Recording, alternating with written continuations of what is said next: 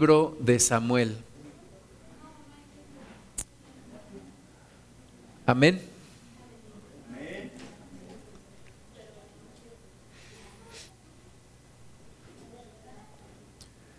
Primer libro de Samuel, capítulo 15. Antes de empezar a leer vamos a hacer una oración. Señor, gracias te damos en el nombre de Jesús por este tiempo donde podemos escudriñar tu palabra. Háblanos, por favor, Señor, a nuestro corazón y despiértanos para poder cambiar, para poder ser transformados de acuerdo a tu palabra. Señor, gracias por el pan que tú das a nuestra vida, por ese pan que es alimento para nuestro espíritu. Gracias, Señor, porque no solamente de pan vivirá el hombre, sino de toda palabra que sale de tu boca. Señor, y danos también esa espada para ayudarnos, para defendernos, para conquistar la tierra que tú nos has dado. Danos esa espada de tu Espíritu Santo para pelear la buena batalla, Señor. Despierta nuestros oídos, nuestro entendimiento. Señor, para que podamos escuchar tu palabra, entenderla, escudriñarla y reprendemos en el nombre de Jesús a todo demonio que se quiera levantar en contra de tu propósito, toda incredulidad, toda distracción es echada fuera en el nombre de Cristo Jesús. Y a ti sea toda la gloria, Padre. Amén. Bueno, pues eran los tiempos de los del primer rey de Israel y recordamos que el pueblo de Israel había pedido un rey, había dicho a Samuel que querían un rey, querían ser como los demás pueblos que tenían un rey. Y, dijeron, es que este rey va a salir con nosotros a la guerra, va a pelear con nosotros, va a pelear nuestras batallas. Y Samuel se ofendió, pero Dios le dijo, no te sientas ofendido porque no te rechazan a ti, sino que me rechazan a mí.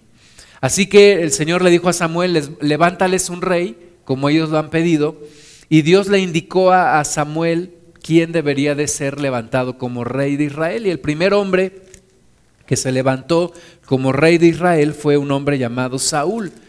Un hombre que tenía físicamente todo el aspecto de un rey. Dice la Biblia que era alto, de hombros hacia arriba, no había nadie que le llegara a la estatura. Era un hombre pues carismático, era un hombre que todos podrían pensar que era un hombre conforme lo que Dios quería para ser rey, y Dios lo escogió. La Biblia dice que el Espíritu de Dios vino sobre él y fue mudado en otro hombre. Sin embargo, Saúl no resistió la, la prueba de estar en esa posición tan difícil, ¿verdad? Todos sabemos que ser, que ser rey de una nación pues es una, una posición muy difícil, una cuestión que no se puede llevar a cabo sin la gracia de Dios como, como Él quiere, ¿verdad? Y entonces Saúl pues falló delante del Señor. Primero, él ofreció un sacrificio cuando debía de esperar al sacerdote.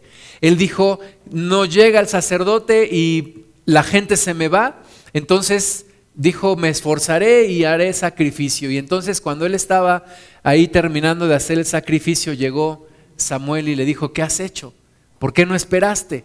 Y él dijo, pues es que el pueblo se me desertaba y, y yo me esforcé y ofrecí sacrificio. Pero Samuel le dijo, bueno, así hubieras tú, hubiera Dios confirmado el reino en tus manos, pero ahora no será así, sino que Dios se buscará a un hombre conforme a su corazón.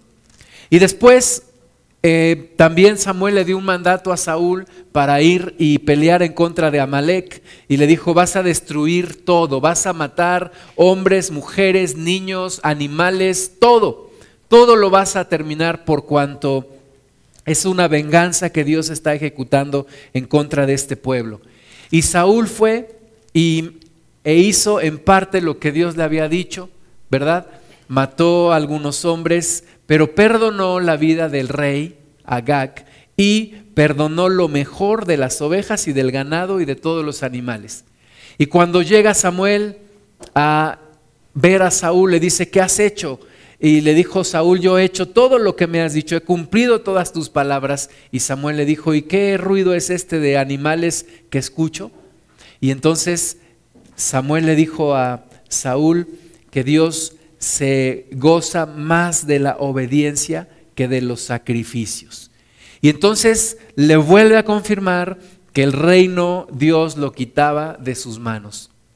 Y pues fue una situación muy difícil para Samuel, dice primer libro de Samuel capítulo 15 versículo 35, que después de esa ocasión nunca después vio Samuel a Saúl en toda su vida. Y hay una, un afecto muy especial de Samuel hacia Saúl porque pues Dios escogió a Saúl y a través de las manos de Samuel, Saúl fue ungido y fue llamado. Y cuando Samuel ve que Saúl no había hecho lo que debía de hacer, pues Samuel se duele en su corazón, dice, pues, ¿cómo es posible? Lloraba, dice el versículo 35, Samuel lloraba a Saúl y Jehová se arrepentía de haber puesto a Saúl por rey sobre Israel. Al final de cuentas, lo que Saúl estaba buscando era el favor de las personas, el favor de los hombres, su propio ego, su propio nombre y no buscar la gloria y la honra para Dios. Así que Saúl fue desechado y dice que Samuel lloraba, lloraba a Saúl y se arrepentía Dios de haber puesto a Saúl por rey sobre Israel. Y seguía llorando Samuel, versículo 1 del capítulo 16, cuando Dios le dice, ¿hasta cuándo llorarás a Saúl, habiéndolo yo desechado, para que no reine sobre Israel? Y muchas veces nosotros estamos llorando por una situación que nos pasó, y estamos ahí lamentándonos y es que por qué y por qué sucedió y estamos ahí llorando y no vemos hacia adelante y Dios nos dice aquí como a Samuel, ¿hasta cuándo llorarás a Saúl? ¿Hasta cuándo vas a seguir lamentándote lo que pasó? Hay que salir, hay que ver hacia adelante. Ya eso sucedió, no puedes cambiarlo, pero sí puedes cambiar tu presente y tu futuro. Así que Dios le dice a Samuel, ¿hasta cuándo llorarás a, Saúl habiéndolo yo desechado para que no reine sobre Israel? Y le da una orden. Y la orden es, llena tu cuerno de aceite y ven, te enviaré a Isaí de Belén, porque de sus hijos me he provisto de rey. Entonces es la orden que Dios nos da a nosotros también. Llena tu cuerno con aceite. Ya no estés pensando en el pasado, ya no estés llorando lo que sucedió, ya no estés lamentándote por lo que no hiciste. Ahora ve hacia adelante porque las lágrimas en tus ojos por el Saúl que falló no te dejarán ver al David que viene adelante. En nuestras vidas tenemos que enfrentar y poner paz y arreglar y cerrar ciclos para seguir hacia adelante. En nuestro interior siempre hay un Saúl que falló, pero siempre hay la promesa de un David que puede mejorar las cosas. Entonces, tenemos que dejar a Saúl, tenemos que dejarlo ahí atrás, tenemos que ver hacia adelante y no perder la esperanza en Dios. Dios nos dice, llena tu cuerno con aceite, llénate con la presencia del Espíritu Santo y deja lo que quedó atrás. El apóstol Pablo decía, una cosa hago dejando lo que queda atrás, me extiendo a lo que está adelante. Entonces tú y yo necesitamos dejar lo que queda atrás, extendernos a lo que está adelante, dejar de llorar a Saúl que falló para seguir adelante en pos de ese David que será levantado en nuestras vidas. Yo no sé si te has dado cuenta, pero en la palabra de Dios para que hubiera un Isaac, primero tuvo que haber un Ismael. Para que hubiera un David, primero tuvo que haber un Saúl y para que hubiera un Jesús, primero tuvo que haber un Adán. Entonces, yo no sé por qué, pero, pero casi siempre encontramos que para que haya una bendición, primero, casi siempre tuvo que haber un error, tuvo que haber una situación en donde nos damos cuenta que nosotros por sí solos no podemos hacerlo. Entonces, Saúl es el, el rey de Israel que no llegó a ser lo que Dios quería, pero se levanta una promesa en otro hombre que se llama David. Samuel no conocía todavía quién iba a ser el siguiente rey, pero Dios ya le estaba diciendo, ve a Isaí de Belén, porque de sus hijos me he provisto de rey. Versículo 2, y dijo Samuel, ¿cómo iré? Si Saúl lo supiera, me mataría. Jehová respondió, toma contigo una becerra de la vacada y di a ofrecer sacrificio a Jehová he venido. Y llama a Isaí al sacrificio y yo te enseñaré lo que has de hacer y me ungirás al que yo te dijere. Hay algo que no debemos de perder en nuestra vida y es la esperanza. La esperanza. Cuando una persona pierde la esperanza, esa persona pierde toda, toda posibilidad de vivir, toda alegría de vivir. Cuando pierde una persona la esperanza, se deja en la depresión, se queda en la tristeza, se queda en el lamento, se queda en el pasado y ya no hay algo que le impulsa a seguir hacia el futuro. Y tal vez en tu vida hay algo que te, que te detiene, que te sigues lamentando, que no te deja ver hacia adelante. Hay lágrimas en tus ojos que no te dejan ver al David que viene adelante. La nueva etapa en tu vida que Dios quiere hacer. Y no la puedes hacer porque sigues en el pasado, porque sigues recordando, porque sigues lamentando, porque piensas que ya no hay solución. Pensamos que ya no tiene solución nuestra vida, pensamos que ya nunca volveremos a ser los mismos, que ya nunca volverá a haber oportunidades, que se nos pasó el tren, que se nos fue la última oportunidad. Pero Dios siempre nos dice que hay más, que nos levantemos, que hay más hacia adelante, que escuchemos su voz porque hay bendición hacia adelante. Así que hay que levantarse, llenar tu cuerno con aceite como pasó aquí con, con Samuel e ir a la casa de Isaí en Belén. Versículo 4, hizo pues Samuel como le dijo Jehová. Y luego que él llegó a Belén, los ancianos de la ciudad salieron a recibirle con miedo y dijeron, ¿es pacífica tu venida? Él respondió, sí, vengo a ofrecer sacrificios a Jehová. Santificaos y venid conmigo al sacrificio.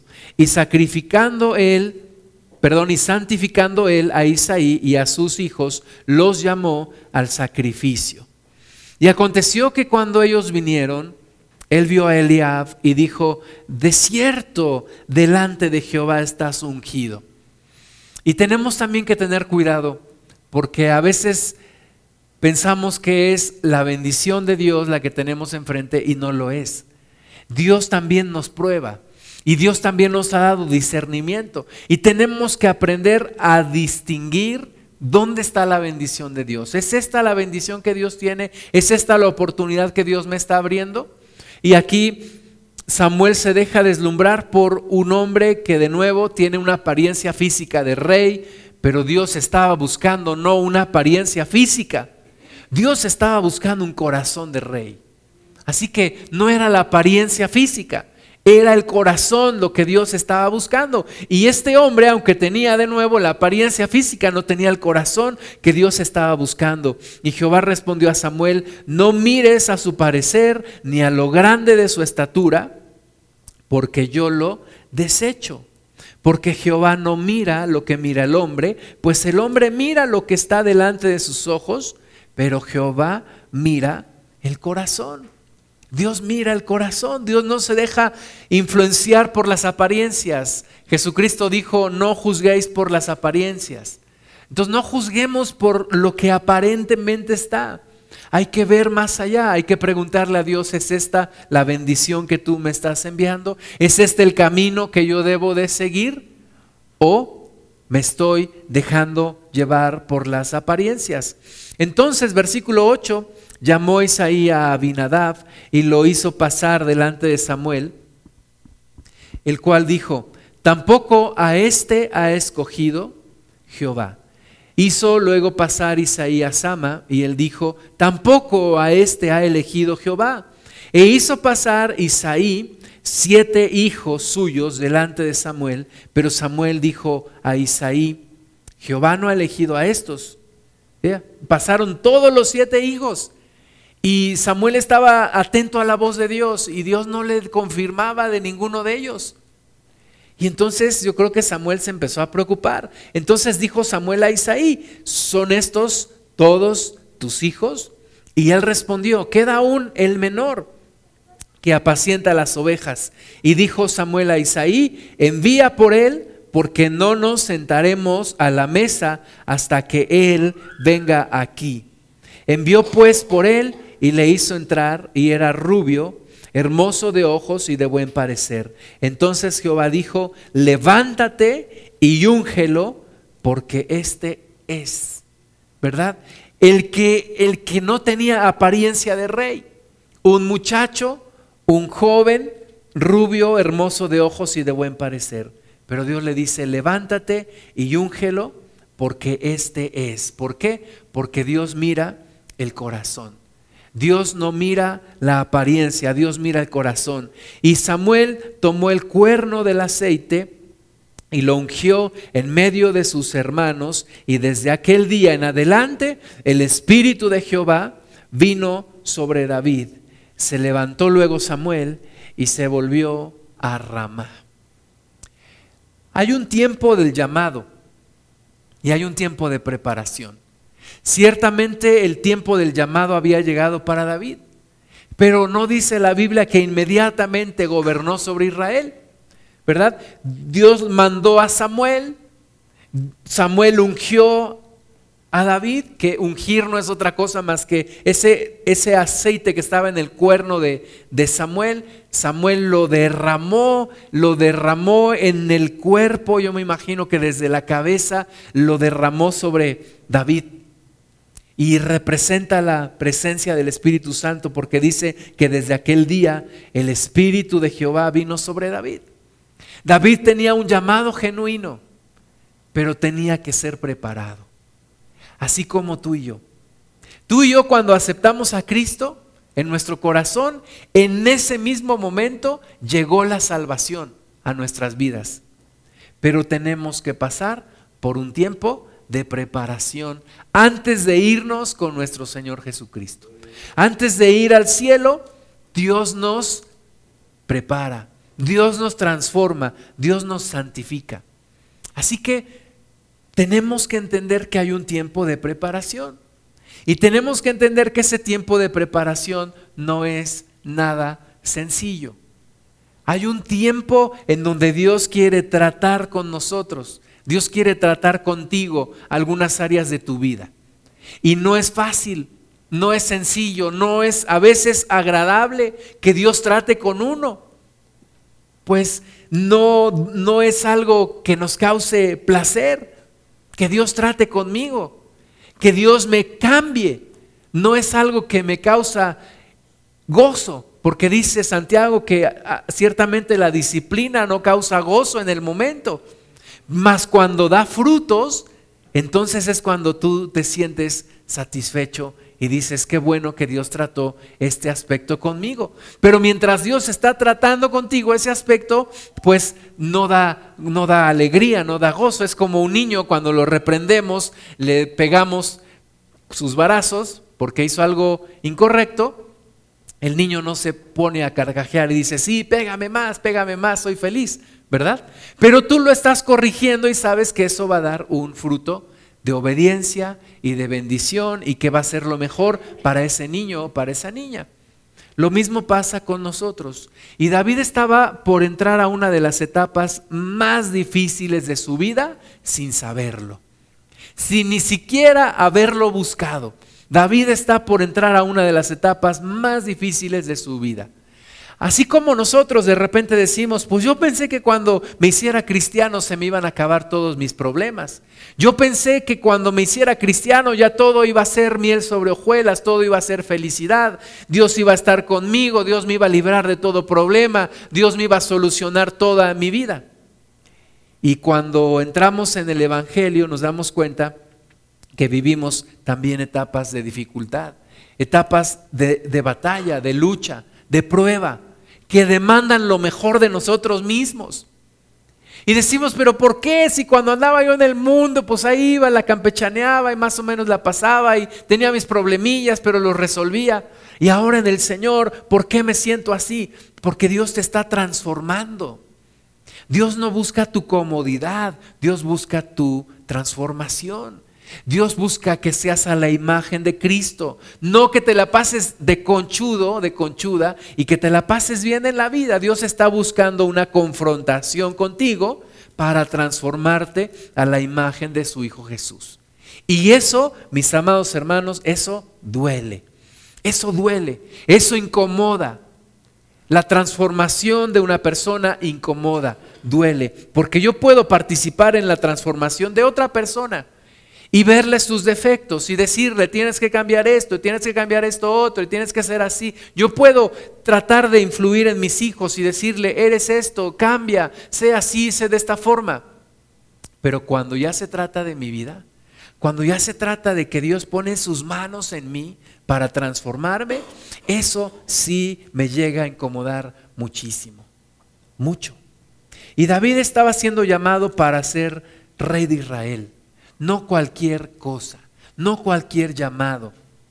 Ahora tú y yo somos llamados para entrar en el reino de Dios y no cualquiera entra ahí, porque ciertamente la salvación es gratis, pero para poder entrar al cielo necesitamos ser transformados, necesitamos ser cambiados. Bendito sea aquel que recibe a Cristo y en ese momento muere. Qué padre. Ya no tuvo que esforzarse. Recibió a Cristo y entró en el cielo. Pero la mayoría de nosotros recibimos a Cristo y no vamos en ese momento al cielo. Tenemos que permanecer en la tierra y tiene que haber una transformación. Somos llamados a algo especial. Somos llamados a vivir en el mejor lugar que hay en la eternidad, en el cielo, con Dios. Y no cualquiera va a entrar en ese lugar. Dios nos da la salvación, nos regala la salvación, pero tenemos que ser santificados, tenemos que ser transformados. Amén. No los veo muy felices, pero es la realidad. Viene un tiempo de, de, bendición para David. Primer libro de Samuel 17. Se junta Israel a pelear contra los filisteos. Saúl dejó de ser verdaderamente el rey de Israel, porque empezó a temerle más a la fama, a temer más y a cuidar más su imagen, pero dejó de ser un rey que salía a pelear las batallas de su pueblo. Dice aquí que se juntaron los ejércitos de Israel contra los ejércitos de los filisteos. Y el versículo 8 dice que se paró un hombre que nos describe desde el versículo 4, un gigante llamado Goliat, tenía una altura de seis codos y un palmo, y traía un casco de bronce en su cabeza, y llevaba una cota de malla, y era el peso de la cota cinco mil ciclos de bronce. Sobre sus piernas traía grebas de bronce y jabalina de bronce entre sus hombros. El asta de su lanza era como un rodillo de telar y tenía el hierro de su lanza 600 ciclos de hierro. E iba su escudero delante de él. O sea, era un, un hombre bastante alto. Imagínate un hombre tal vez de tres metros, no, convertí aquí los seis codos y un palmo, pero un gigante armado hasta los dientes. 280, por, por ahí andaba. 280, imagínate una persona de 280 armado con su armadura, con su lanza, con su escudero delante de él, hombre de guerra, y se para enfrente de todos, enfrente de los escuadrones de Israel, diciéndoles, ¿para qué os habéis puesto en orden de batalla? ¿No soy yo el filisteo y vosotros los siervos de Saúl? Escoged de entre vosotros un hombre que venga contra mí.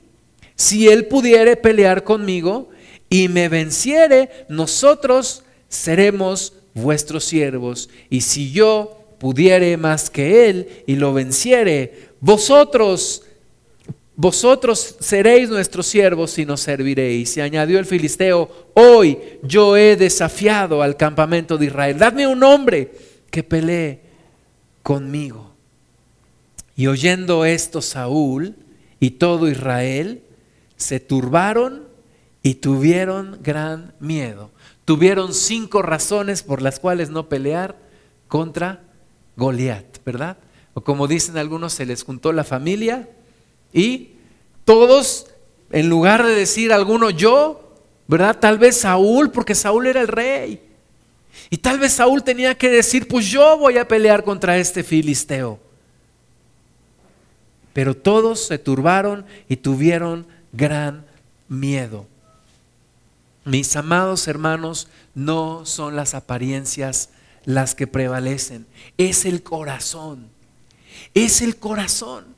Y yo creo que todos nosotros tenemos gigantes que se nos ponen todos los días y nos dicen, a ver, si es cierto que eres hijo de Dios, pelea contra mí.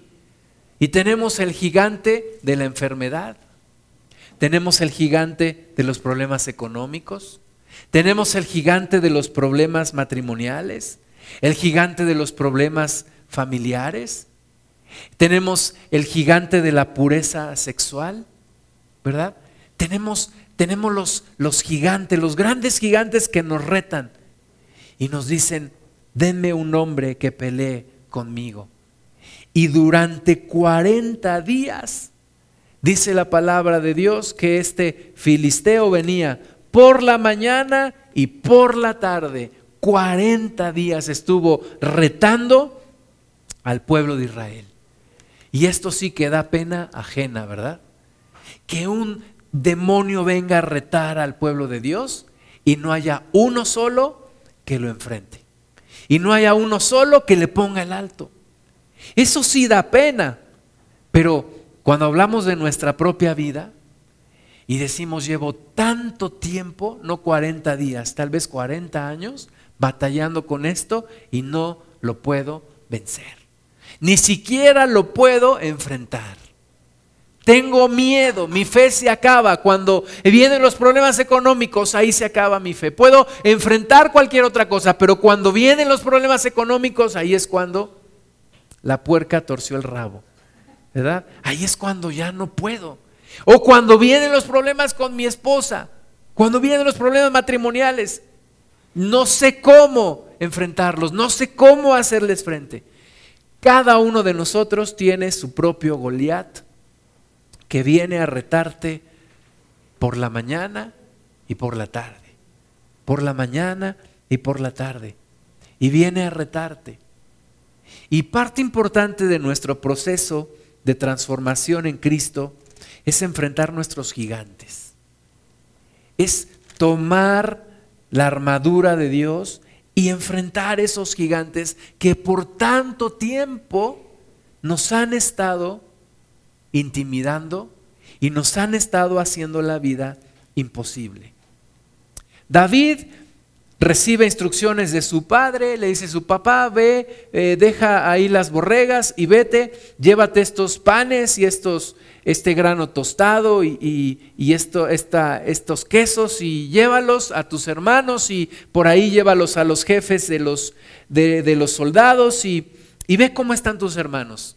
Y entonces David va muy feliz de la vida y encuentra esta gran escena y le da una vergüenza porque David tenía un corazón de rey.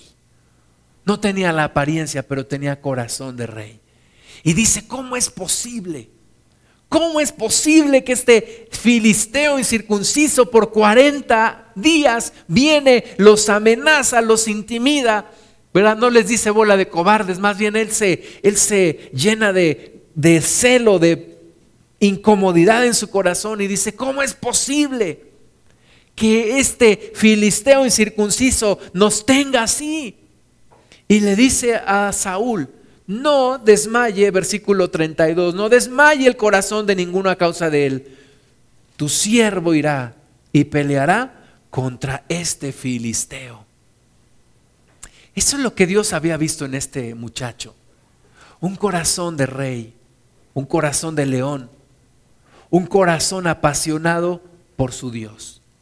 Un corazón que lo mismo pasaba tiempos a solas con el Señor, alabándole, bendiciéndole, que tenía también el mismo corazón de un hombre de guerra, quería pelear las batallas de su Dios. A veces decimos, Dios peleará mi batalla, pero también Dios quiere que tú pelees sus batallas. También Dios quiere que tú te levantes en contra de los gigantes, en contra de los Goliaths que te amenazan y que, y que te cautivan y que, y que te tratan mal y que tienes tanto tiempo con una adicción, con un pecado, con un problema, con una circunstancia. Algunos batallando con la inseguridad, otros batallando con el tema sexual, otros batallando con la inmoralidad, otros batallando con los problemas matrimoniales. Y Dios quiere que pelees sus batallas. Dice el versículo 33, dijo Saúl a David, no podrás tú ir contra aquel filisteo para pelear con él, porque tú eres muchacho y él un hombre de guerra desde su juventud. David respondió a Saúl, tu siervo era pastor de las ovejas de su padre.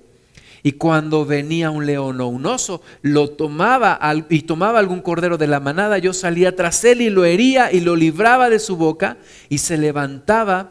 Y si se levantaba contra mí, yo le echaba mano de la quijada y lo hería y lo mataba. Fuese león, fuese oso, tu siervo lo mataba y este filisteo incircunciso será como uno de ellos porque ha provocado al ejército del Dios viviente. Ese era el tipo de rey que necesitaba Israel.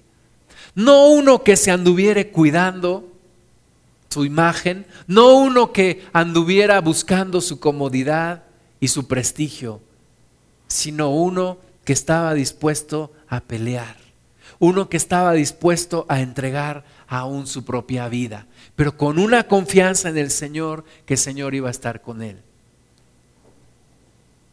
Un pastor de ovejas, un pastor de ovejas que había defendido tantas veces las ovejas de su padre. Un pastor de ovejas que cuidaba sus ovejas como si fueran su propia vida. Y eso es lo que Dios quiere en ti, que cuides también a otros, que seas capaz de dar tu propia vida por alguien más. Hace dos semanas preguntaba a un pastor acerca de un testimonio, porque él recibió en su congregación a un hombre que, que por mucho tiempo estuvo prófugo de la ley. Y él llegó, este hombre llegó a su congregación, no se identificó, no dijo quién era, y empezó a congregarse. Y este, este hombre en algún momento de la historia de México llegó a ser el enemigo público número uno de este país. Y entonces yo le preguntaba al pastor, ¿y no sentiste que expusiste a la iglesia? ¿No sentiste que, que estabas poniendo en riesgo a los demás hermanos? Y él me dijo, pues la iglesia siempre está en riesgo. La iglesia tiene que dar su vida por los hermanos. Si no, entonces, ¿en dónde está ese mandamiento y esa palabra de dar nuestra vida por los hermanos? Tienes que exponer a la iglesia, ¿verdad? Y este David sabía cómo defender, cómo defender a las ovejas y cómo defender al pueblo de Dios. Y dentro de nosotros tiene que haber un corazón como este, un corazón que es capaz de defender una oveja ir y arrebatarla de las garras de un oso o de un león. Y pelear. Y entonces dice David, así como Dios me libró del oso y del león, me librará de este filisteo incircunciso. Y Saúl le dice, está bien, toma la armadura. Y, David se pone la armadura de Saúl, pero dice, yo no puedo caminar con esto, a mí déjame pelear con mis propias armas. Y entonces Dice que, versículo 40, tomó su callado en su mano y escogió cinco piedras lisas del arroyo y las puso en el saco pastoril, en el zurrón que traía, y tomó su onda en su mano y se fue hacia el filisteo. Así es como debemos enfrentar nuestros gigantes. De esa forma con las herramientas que Dios nos da y, levantarnos e ir diligentemente a enfrentar al gigante. Así como David. David no dijo, sí lo hago, sí voy, eh, este, ahorita, ahorita voy. Así como a veces nosotros decimos, este sí, un día, un día voy a cambiar, un día no. Dios pone en ti la determinación y como David tomó las cinco piedras, las puso en su saco pastoril y se fue a enfrentar al filisteo. Versículo 41. Y el filisteo venía andando y acercándose a David y su escudero delante de él. Y cuando el filisteo miró y vio a David, le tuvo en poco porque era muchacho y rubio y de hermoso parecer. Y dijo el filisteo a David, ¿soy yo perro para que vengas a mí con palos? Y maldijo a David por sus dioses.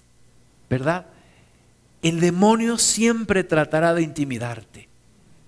Y cuando parece que estás cambiando, viene un problema. Y cuando parece que ya te medio estás levantando, viene otro. Y es el demonio el que te está poniendo problema tras problema. ¿Para qué? Para intimidarte. Para que no busques la libertad de Cristo. Para que no pelees las batallas. Para que te intimides, para que te dé miedo y digas mejor vamos a dejar las cosas como están. Pero David no se dejó intimidar. Dice el versículo 44, luego dijo luego el filisteo David, ven a mí, daré tu carne a las aves del cielo y a las bestias del campo. Entonces dijo David al filisteo, tú vienes a mí con espada y lanza y jabalina, mas yo vengo a ti en el nombre de Jehová de los ejércitos, el Dios de los escuadrones de Israel, a quien tú has provocado. Tú y yo no tenemos que ver a nuestro gigante, tenemos que ver a Dios. Tenemos que ver no el tamaño de nuestro problema, tenemos que ver el tamaño de nuestro Dios. Como David dijo, tú vienes a mí con esa espada y con esa lanza y con esa jabalina, pero yo vengo en el nombre de Jehová de los ejércitos. No te estás metiendo conmigo, te estás metiendo con Dios. Y tú y yo tenemos que enfrentar nuestros problemas con esa convicción. No se está metiendo nada más el demonio contigo, se está metiendo con Dios. Dice la palabra de Dios que quien toca a su pueblo es como quien toca a la niña de sus ojos. Dios te va a defender, pero tú tienes que ir con esa seguridad, como David. Dijo David, Jehová te entregará hoy en mi mano y yo te venceré y te cortaré la cabeza y daré hoy los cuerpos de los filisteos a las aves del cielo y a las bestias de la tierra y toda la tierra sabrá que hay Dios en Israel. Y sabrá toda esta congregación que Jehová nos salva con espada y con lanza, porque de Jehová es la batalla y Él os entregará en nuestras manos.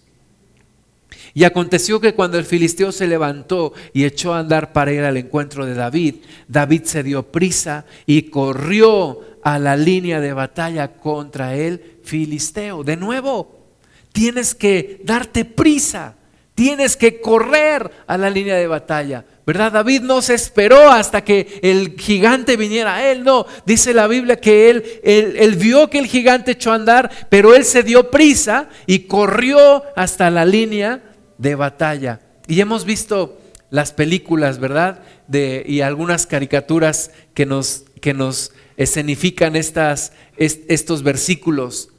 Y yo me imagino cómo David se levantó y tomó su, su onda, dice, metiendo David su mano en la bolsa, tomó de ahí una piedra y cómo me imagino yo que, que giró la onda, la tiró con la onda, dice, e hirió al filisteo en la frente y la piedra quedó clavada en la frente y cayó sobre su rostro en tierra. Nunca nadie se hubiera imaginado, nunca nadie, nunca nadie hubiera pensado que David iba a vencer ese gigante. Así como tú ahora piensas, es difícil que yo cambie, es difícil mi situación, está complicada mi situación. Pero Dios puede hacer un milagro en un instante. En ese momento cayó el gigante, versículo 50, así venció David al filisteo con honda y piedra e hirió al filisteo y lo mató sin tener David espada en su mano. Entonces corrió David y se puso sobre el filisteo y tomando la espada de él y sacándola de su vaina lo acabó de matar y le cortó con ella la cabeza. Y cuando los filisteos vieron a su paladín muerto, huyeron. David no dio oportunidad, no dio oportunidad a que se levantara ese gigante, sino que lo, lo remató con su propia espada. Nosotros tenemos que ser más que vencedores. Tenemos que derrotar nuestros gigantes, vencer nuestros problemas, ir en contra de ellos como David lo hizo. Y ese día dice la Biblia que se levantó todo el ejército, entonces sí, y entonces hicieron una, tuvieron una gran victoria, huyeron los del ejército de los filisteos y todo gracias a que alguien le creyó a Dios. Entonces tenemos nosotros que levantarnos, tenemos que ocasionar los cambios en nuestras vidas, tenemos que pelear en contra de nuestros gigantes esos gigantes que nos amenazan, esos gigantes que continuamente están ahí levantándose en contra nuestra. Y bueno, todo diría que las cosas irían bien para David, pero entonces dice la Biblia que Saúl comenzó a tener celos de David, porque en el versículo 7 de primer libro de Samuel 18, las mujeres danzaban cantaban y decían, Saúl hirió a sus miles y David a sus diez miles. Y eso le causa gran inseguridad a Saúl. Y dice, a David le dieron diez miles y a mí solamente miles, solamente le falta que tenga el reino. Y desde aquel día, dice Saúl, no miró con buenos ojos a David.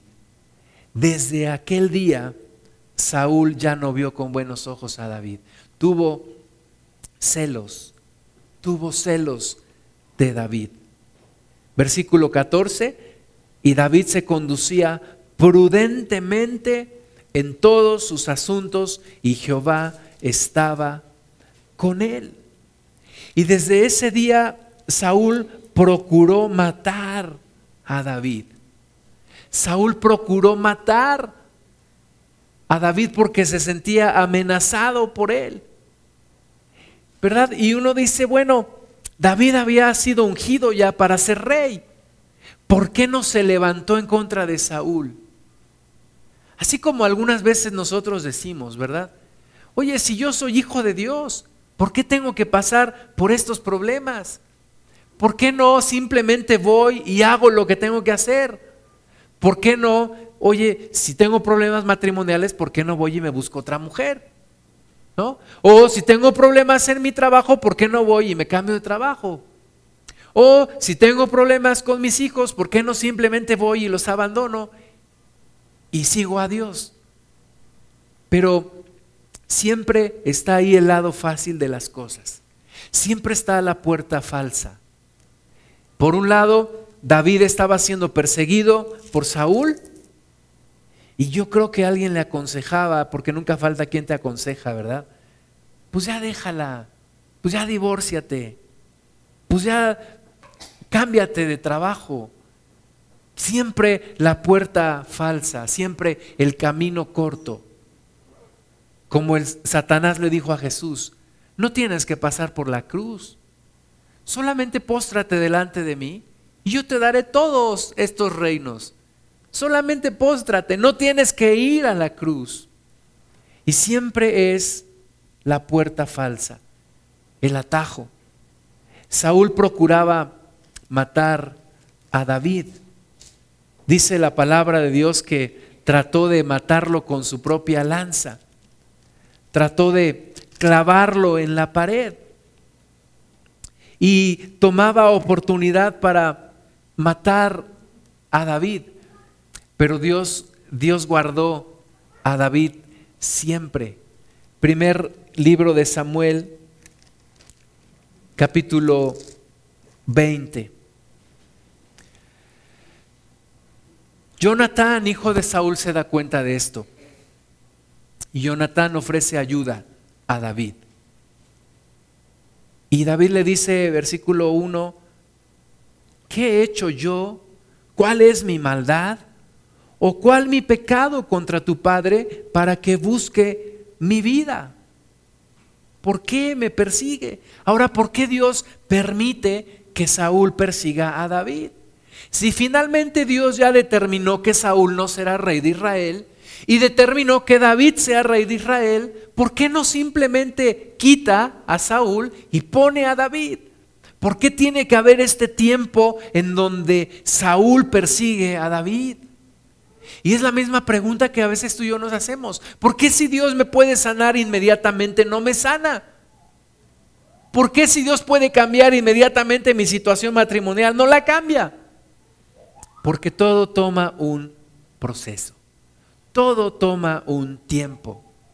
¿Sí? Y aunque Dios podía quitar a Saúl e inmediatamente poner a David, Dios no lo hizo así porque tiene un propósito tiene un propósito. Todo en tu vida tiene un propósito. Romanos 8 nos dice que todas las cosas nos ayudan a bien. A los que conforme a su propósito somos llamados. Todas las cosas nos ayudan a bien. Aún la persecución de Saúl contra David tenía un propósito en David. Aún la prueba que estás pasando tiene un propósito en Dios si tú alcanzas a descubrir ese propósito, si tú alcanzas a pasar esa prueba como Dios quiere que la pases. David se preguntaba, ¿qué he hecho yo contra tu padre, Jonathan, que me busca matar? David era de los soldados más fieles, era, era el soldado más fiel, su corazón no había en su corazón de David no había envidia, no había ese hecho de decir, Dios ya me puso como rey, pues ahora tengo que acabar con Saúl. No, al contrario, David decía, es el ungido de Jehová. ¿Cómo podré yo levantarme en contra de él? Entonces David dice, ¿qué maldad ha encontrado en mí tu padre para que busque mi vida? Versículo 2, él le dijo en ninguna manera, no morirás He aquí que mi Padre ninguna cosa hará grande ni pequeña que no me la descubra. ¿Por qué pues me ha de encubrir mi Padre este asunto? No será así. Y David volvió a jurar diciendo, tu Padre sabe claramente que yo he hallado gracia delante de tus ojos. Y dirá, no sepa esto, Jonatán, para que no se entristezca. Y ciertamente vive Jehová y vive tu alma, que apenas hay un paso entre mí y la muerte. ¿Qué te causa inseguridad? Te pregunto. ¿Qué cosas te causan inseguridad? ¿Qué tipo de personas te causan inseguridad? ¿Qué tipo de personas te hacen sentir inseguro? ¿Cuál es tu mayor temor en la vida? Cuando tú y yo vamos en un camino descendiente en nuestra comunión con Dios, empezamos a tener miedo, empezamos a envidiar, empezamos a codiciar lo que otros tienen. En lugar de deleitarnos en lo que nosotros tenemos, empezamos a fijarnos en lo que otros tienen. Y era lo que le estaba pasando a Saúl. En lugar de arrepentirse, Saúl, en lugar de confrontar su error, venir delante de Dios, pedirle perdón, Saúl está viendo que hay un potencial rey que lo va a sustituir y se llama David y busca matarlo. Busca matarlo. Y siempre en tu interior hay un Saúl que busca matar a un David. Hay una inseguridad que dice esto no es posible y se siente amenazada y busca aniquilar los sueños que Dios ha puesto en tu vida. Así que es la continua historia de la humanidad. El Saúl que se sabe amenazado, que persigue al potencial sueño de Dios que se llama David. Y en todo eso hay una, hay una enseñanza en nuestro corazón, hay una transformación. David tiene que salir huyendo, tiene que irse a otro país, tiene que huir en medio del desierto para que Saúl no lo matara. ¿Y todo esto por qué? Solo por haber sido ungido para ser rey. Solo porque tengo un llamado. Oye, ¿por qué? ¿Por qué tengo tantos problemas? ¿Por qué se levantan tantas situaciones en mi contra? Pues solo por una cosa, solo por una razón, porque has sido llamado por Dios, porque eres hija o hijo de Dios. Solo por esa razón. Y lo tienes que entender. Lo tienes que entender. El diablo se va en contra tuya cuando sabe que eres hija o hijo de Dios. Y tú tienes que andar como David, dice la palabra que, David andaba, prudentemente en todos los asuntos. Tú y yo tenemos que andar con prudencia, con sabiduría, con valor. David sale huyendo. David se va huyendo de Saúl.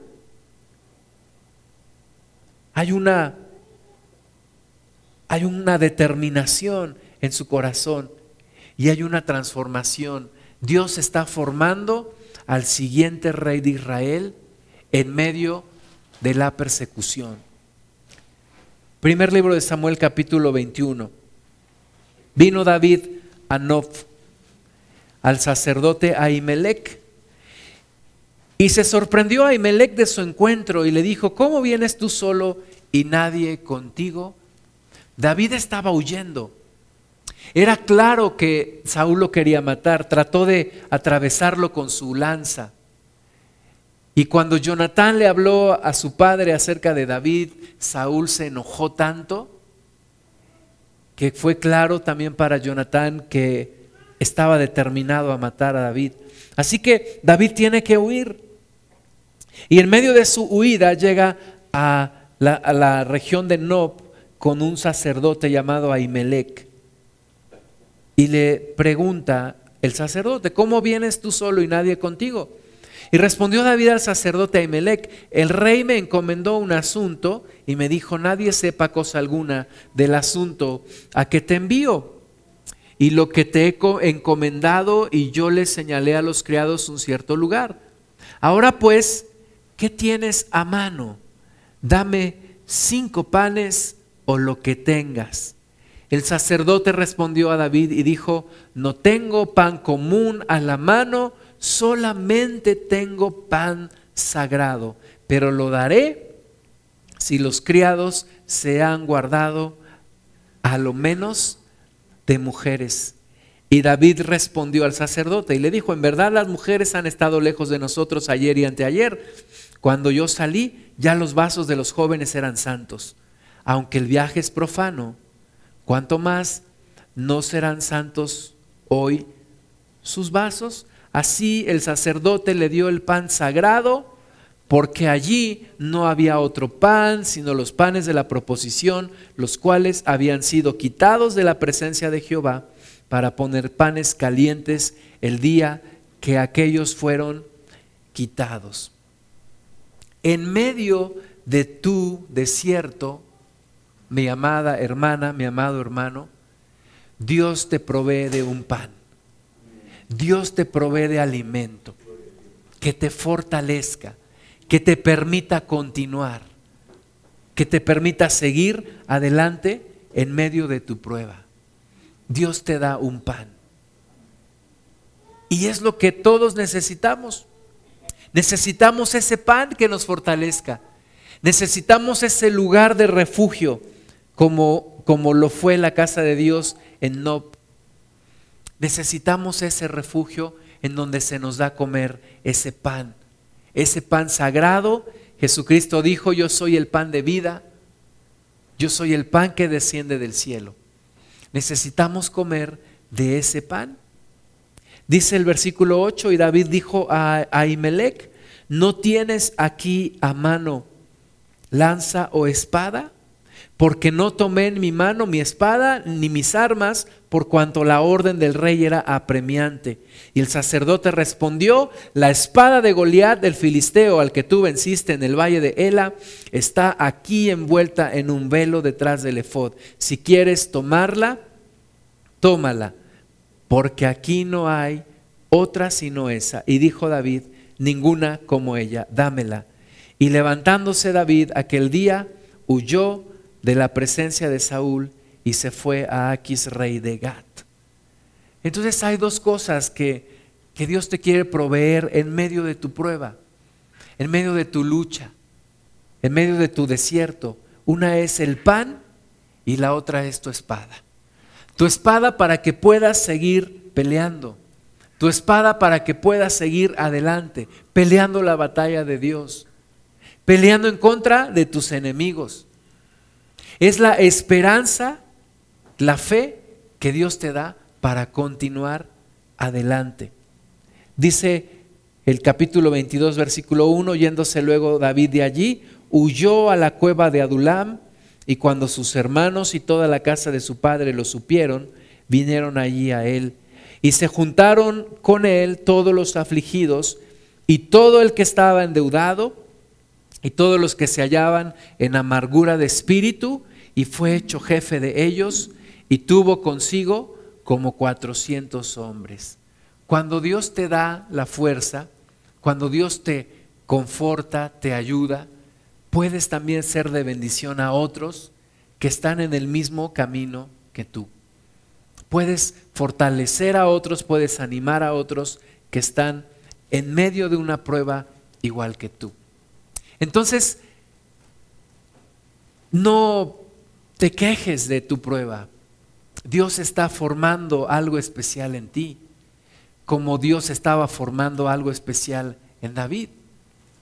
Dios está formando en ti la persona que Él quiere que tú seas.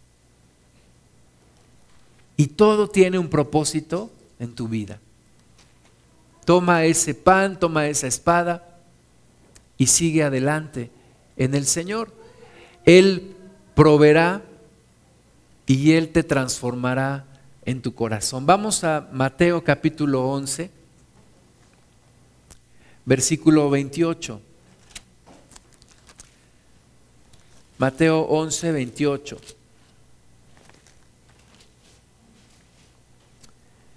Jesucristo dijo, venid a mí todos los que estáis trabajados y cargados, y yo os haré descansar.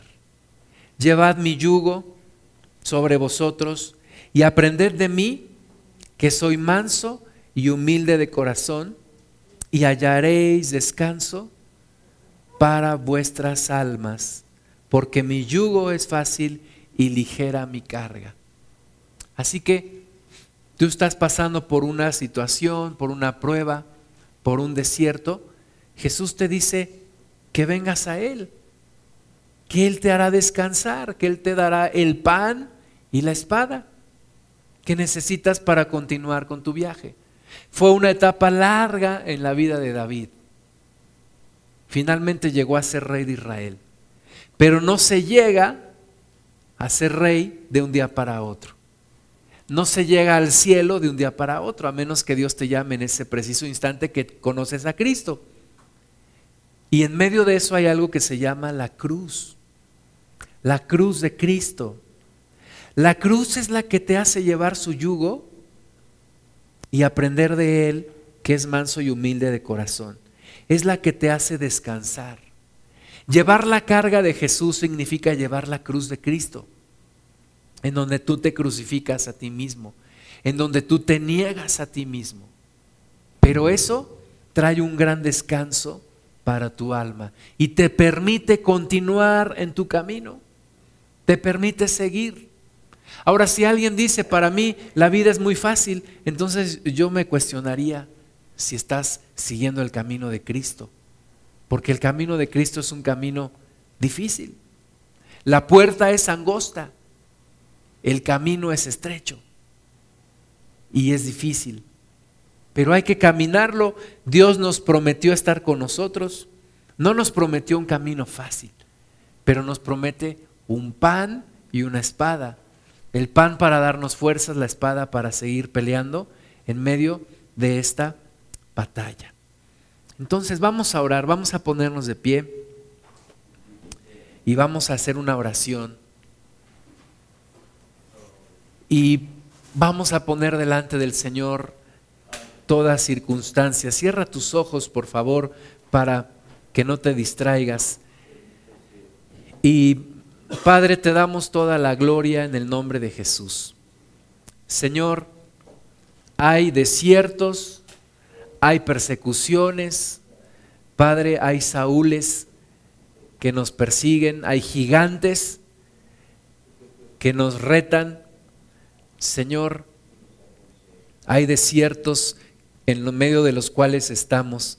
Te pedimos que tú nos ayudes, que tú nos des ese pan, ese verdadero pan que viene del cielo, que se llama Jesucristo. Que tú nos des ese pan que nos dará las fuerzas para seguir adelante que tú nos des ese alimento especial para nuestra alma y para nuestro espíritu, que es tu presencia. Y Señor, que nos des la espada del espíritu, tu palabra, la espada para pelear, espada de dos filos, para pelear, para seguir adelante. Señor, la esperanza y la fe que no acaben en nuestro corazón para que podamos continuar. Señor, y no importando cuán largo sea el desierto, cuán larga sea la prueba, podamos confiar que tú estás con nosotros. Te damos toda la gloria, Señor. Te pido que ministres especialmente, Padre, a quienes están cansados y trabajados. Que les hagas acercarse a ti, Señor, y que puedan descansar.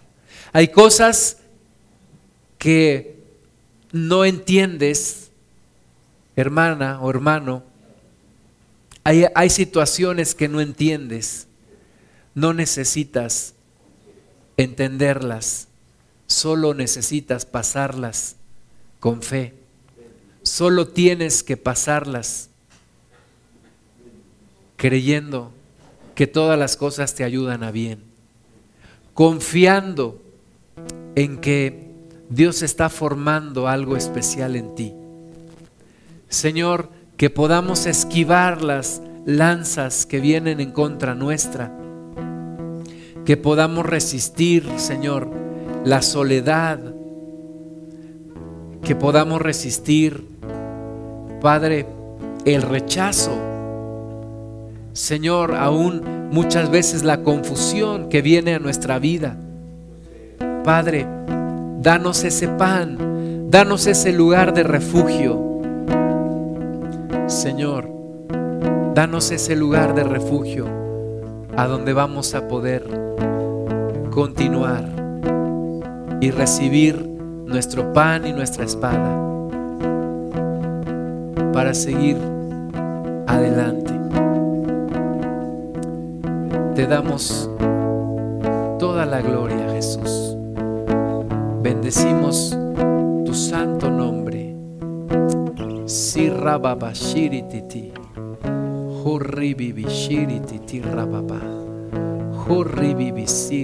Shirititi. Jesús. Santo eres mi Señor. Dile al Señor, fortaléceme Padre. Levántate en mí, Jesucristo. Ayúdame, Señor. Y a ti sea toda la gloria, Jesús. A ti sea toda la honra, Señor. En el nombre de